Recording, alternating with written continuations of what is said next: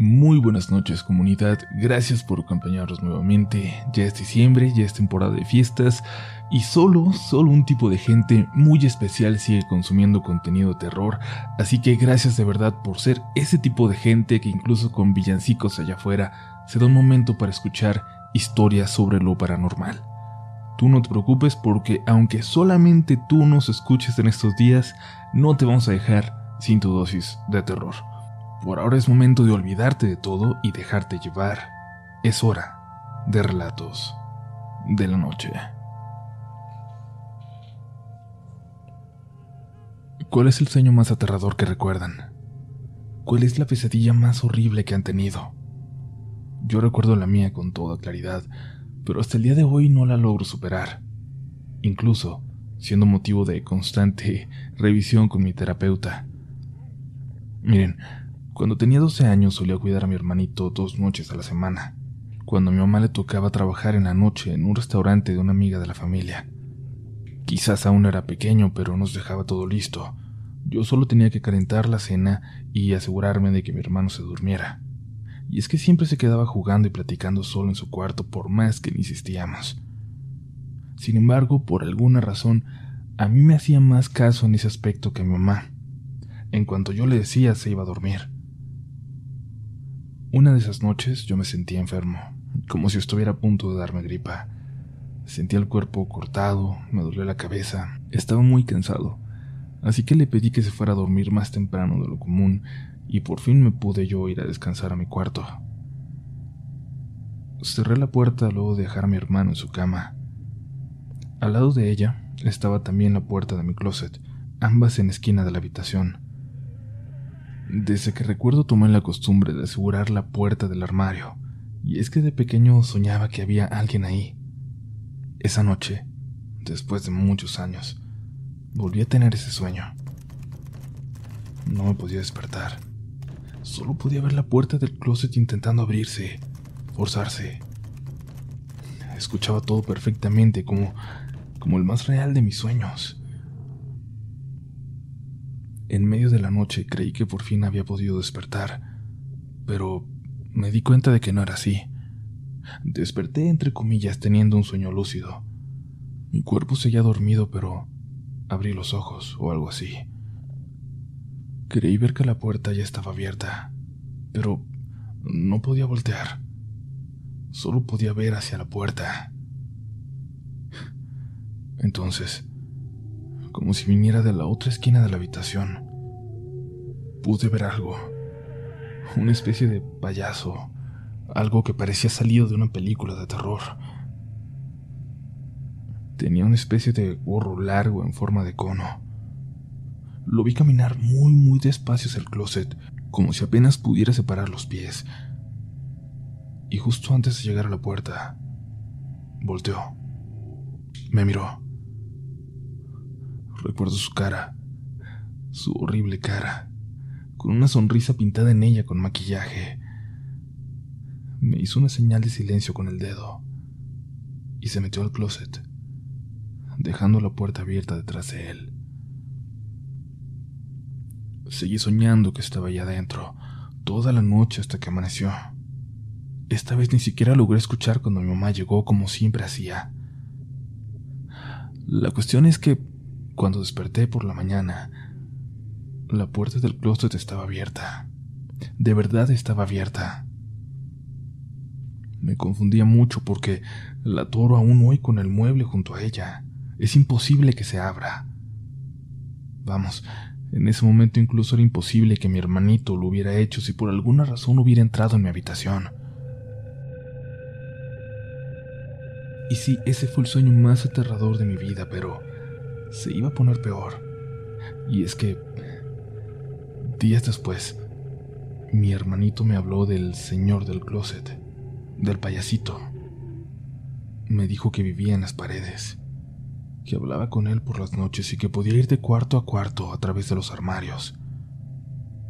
Me dijo también que este ser le decía que no le hiciera caso a mi mamá. Eso me asustó. Eso volvió aún peor el sueño, pero este tampoco era el final. Años más tarde, cuando falleció una tía de mi mamá, fuimos por algunas cosas a su casa. Entre estas había un álbum lleno de fotos de mi madre cuando era niña. Ahí encontramos decenas de fotos recortadas, casi todas del mismo periodo cuando mi mamá tenía unos tres o cuatro años. Nos contó mi mamá que tenía un payasito de juguete, un payasito que aterraba a sus hermanas mayores, que no lo soportaban pero que no podían tirar porque mi mamá decía que era su mejor amigo. Al final la convencieron de dejarlo en el bosque en una ocasión en que fueron a pasear, prometiéndole cada una de las tres hermanas que si lo abandonaba ahí, todas le dejarían escoger un juguete de ellas, uno de cada una, el que ella escogiera. Mi mamá hizo caso y dejó ahí tirado aquel payaso. La obsesión de las hermanas llegó a tal grado que hasta le recortaron todas las fotos donde este juguete aparecía. Mi mamá lo recordaba con mucho cariño, aunque sentía, nos dijo, que había algo que sus hermanas nunca le contaron. Mi hermano y yo decidimos tampoco contarle las experiencias que tuvimos de niños. De todas formas, ya hacía mucho tiempo que lo habíamos dejado atrás. Aún así, sigo atorando con el mueble la puerta del closet, sin falta, todas las noches.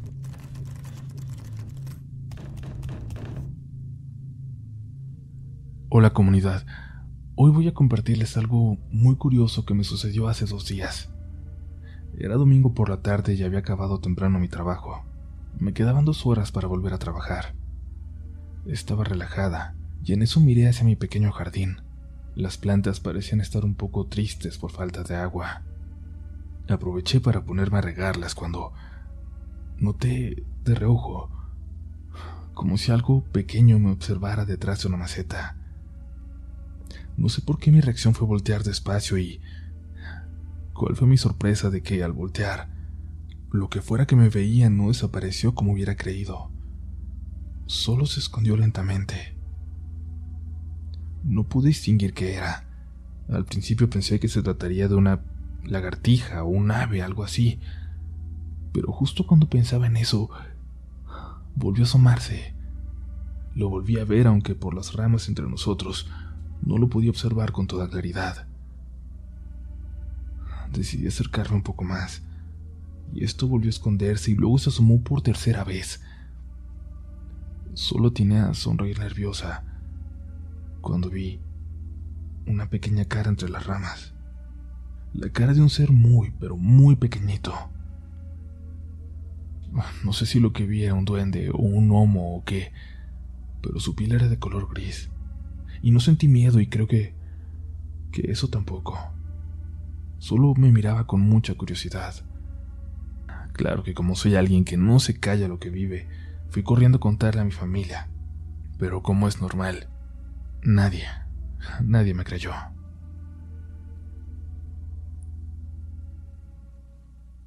Buenas noches, comunidad. Les relataré algo demasiado cortito que me sucedió ayer en la mañana. Mi mamá falleció hace casi cuatro meses. Era ella quien cada día me despertaba a la hora en que debía hacerlo y es que al dedicarme al comercio, cada día a la hora de levantarme es diferente. Al morir ella se me descontrolaron los horarios.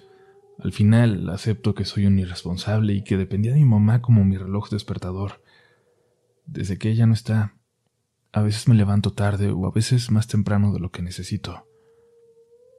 Ayer necesitaba levantarme a las seis de la mañana. Logré hacerlo. Prendí el boiler y decidí mientras tanto dormir solo un poquito más. No sé cuánto tiempo llevaba dormido, pero el grito de mi mamá me despertó. José. Al escuchar el grito desperté y aún adormilado su grito seguía. Ya es tarde. Recuerdo que me sostuve mi cabeza aún acostado y le respondí. Sí, ya te oí. Me levanté medio atontado por el sueño y dije, Ma, deja de gritarme así. Siempre te lo digo. Empecé a reaccionar poco a poco y entonces entendí la realidad. Todo volvió de golpe. Mi mamá estaba muerta. Yo estaba solo en mi departamento y nadie más podía haberme despertado. Antes de meterme a bañar me senté en el comedor y me puse a llorar. Y es que esa mañana pensé que aún estaba mi mamá ahí, viviendo físicamente conmigo.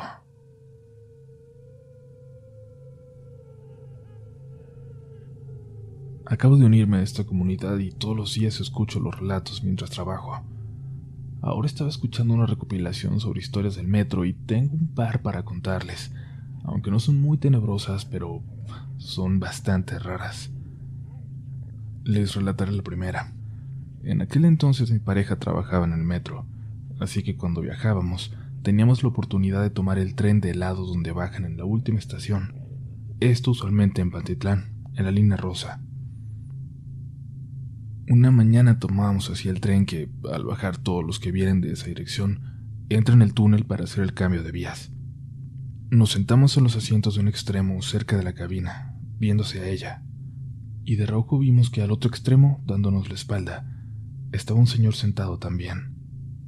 Recuerdo muy bien que su camisa era amarilla y su cabello era canoso. El tren entró al túnel y se detuvo. Hacen una parada técnica de unos cuantos minutos. Cabe destacar que no hay forma de bajar del tren cuando está ahí, a menos que alguien autorizado abra las puertas entre vagones y tienen que llegar a la cabina para salir. Un momento después hizo el cambio de vías y comenzó a salir el tren hacia la estación. Se detuvo en el andén pero no abrió. A veces mandan trenes vacíos hasta Zaragoza cuando hay mucha gente. En ese momento mi pareja y yo volteamos. Ya no estaba el señor. Solo estábamos nosotros dos en el vagón. El señor no usaba el uniforme del metro, así que no pudo bajar sin llave.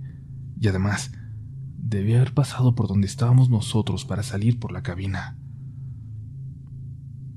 Nos quedamos atónitos y no dijimos nada. Solo volvimos a voltear al frente y estuvimos callados todo el tiempo hasta el término de nuestro recorrido.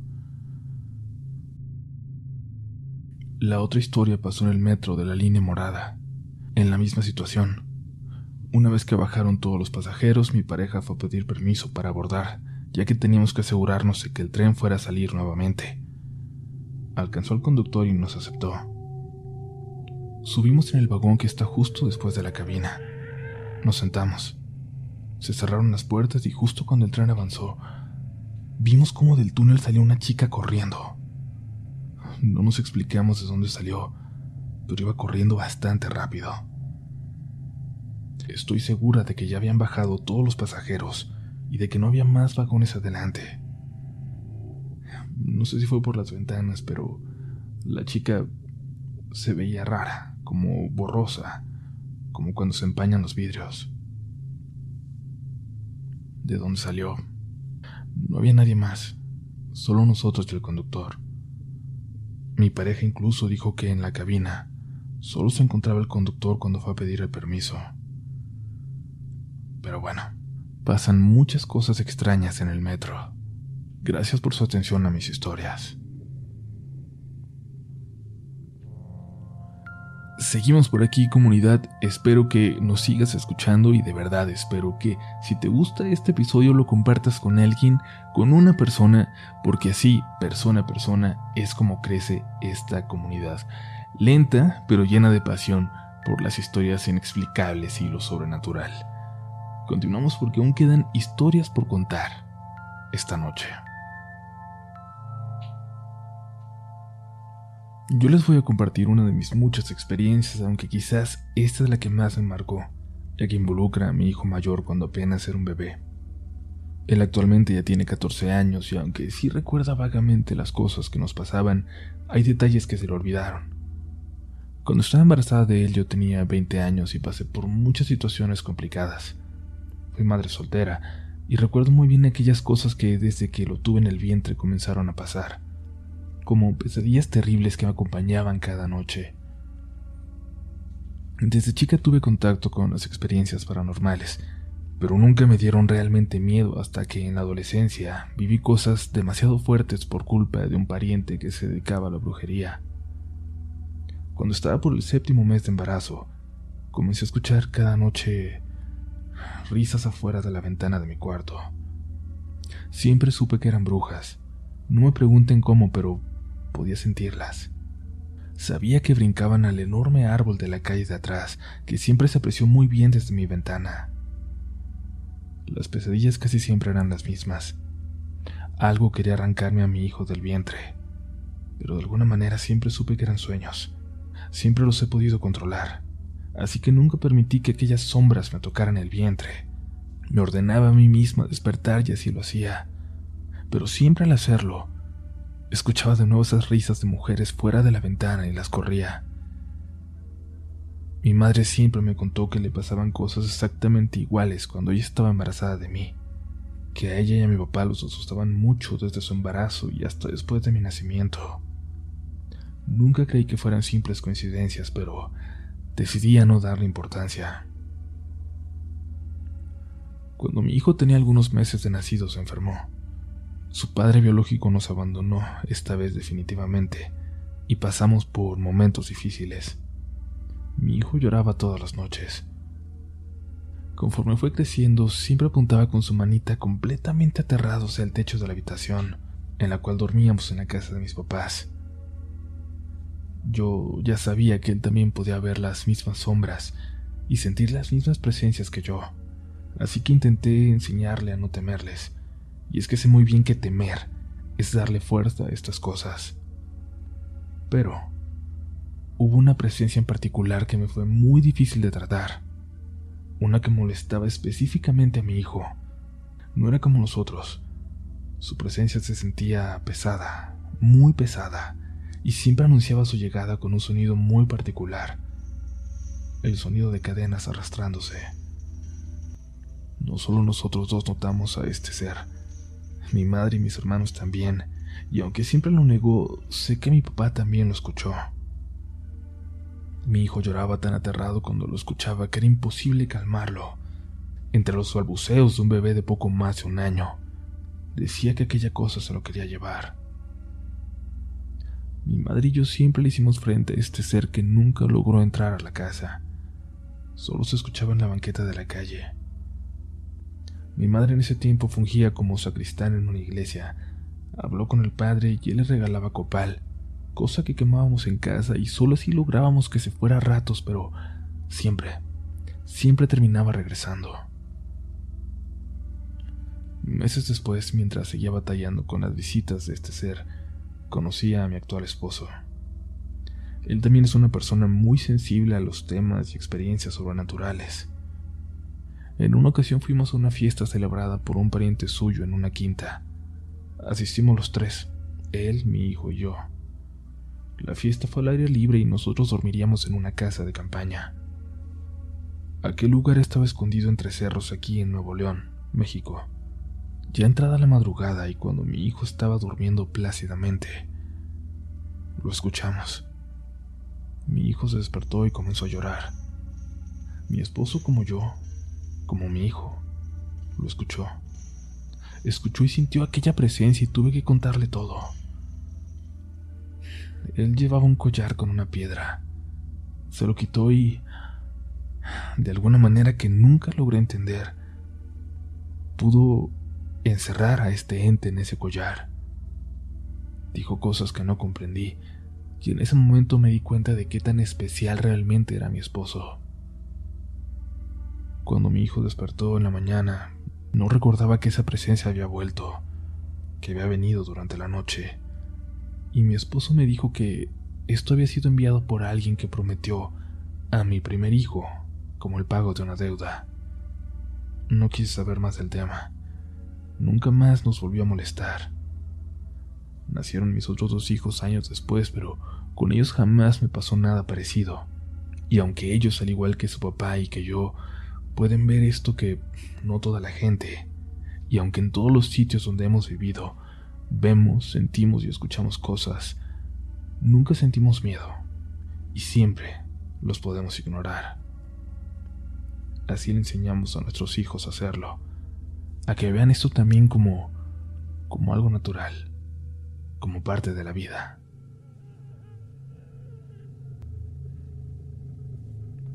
quiero relatarles un suceso muy extraño de mi niñez. En una ocasión cuando tenía cinco años, me encontraba jugando en el cuarto de mis padres y ahí mi mamá tenía un niño dios en su nicho arriba en un ropero. Recuerdo que estaba jugando como normalmente hacía, y en eso volteé a ver hacia allá, hacia donde estaba aquella figura, aquel niño dios. Vi Vi cómo la figura se intentaba levantar de la silla donde estaba sentado. Lejos de asustarme en ese momento me acerqué, y desde la distancia donde yo estaba se le veían como como si tuviera dientes. Entonces habló. Dile a tu mamá que me saque de aquí, que ya no quepo en este lugar.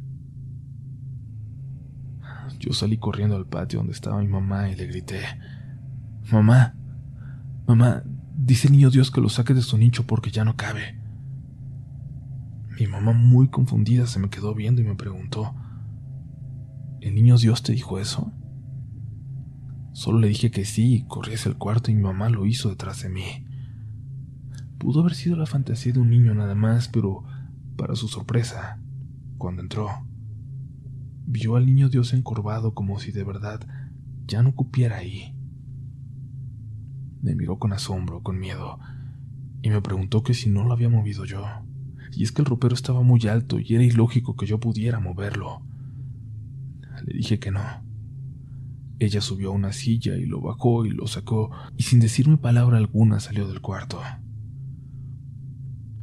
Yo me quedé viendo la figura de yeso mientras la sacaban y pude ver. Pude ver cómo sonriendo dijo algo que no escuché, pero creo que era Gracias. En ese momento, como en el anterior, no pude darme cuenta de lo increíblemente aterrador que era. No me asustó. Ahora tengo 26 años y cuando pienso en esto, me ponen los pelos de punta. Y sigo... sigo repasando ese incidente. Mientras más lo pienso, más me aterra. A pesar de que es muy extraña, quería compartir esta historia ya que hace poco mi madre también recordó aquel evento. Muchas gracias por su atención.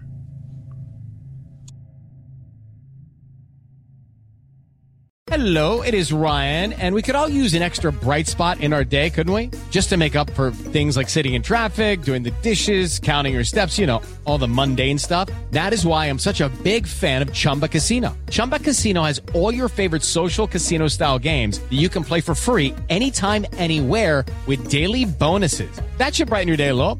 Actually, a lot. So sign up now at chumbacasino.com. That's chumbacasino.com. No purchase necessary. BGW. Void were prohibited by law. See terms and conditions 18 plus.